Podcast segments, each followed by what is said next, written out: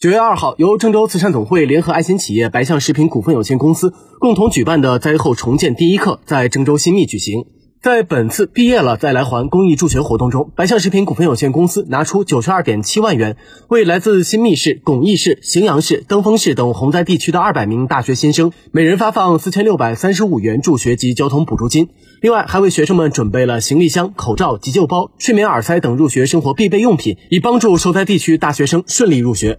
七月下旬，河南地区遭受特大暴雨袭击，多地引发严重洪涝灾害，致使一些今年考取大学的学生家庭生活面临困难。为此，郑州慈善总会联合白象食品共同发起助力受灾大学新生的助学公益活动。获得捐助的二百名大学新生来自新密、巩义、荥阳、登封等地，通过各地村镇民政部门审核，确保都是受到七二零洪灾影响，导致农田受淹、房屋倒塌受损等，或者家庭收入较低、生活存在困难的。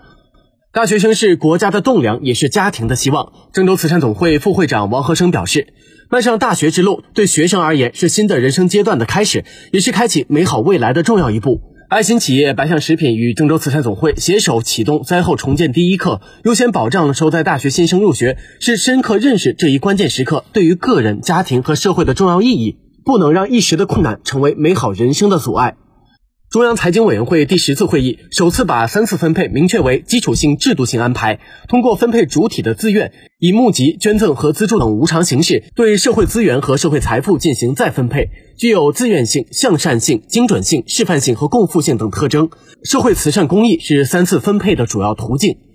与以往企业开展公益不求回报不同，本次郑州慈善总会与白象食品联合开展的助学行动，却与受助学生达成一个毕业了再来还的公益约定。所谓毕业了再来还，不是让受助学生还钱还东西，是希望受助大学生在毕业后，用自己在大学期间学到的专业知识，用自己力所能及的方式去帮助一次别人，去做一次公益就可以。没有特定对象，没有特定方式，也没有任何强制性，只是一个关于善意传递的未来约定。希望通过这样的公益传递理念，能带动更多人参加到公益事业中来。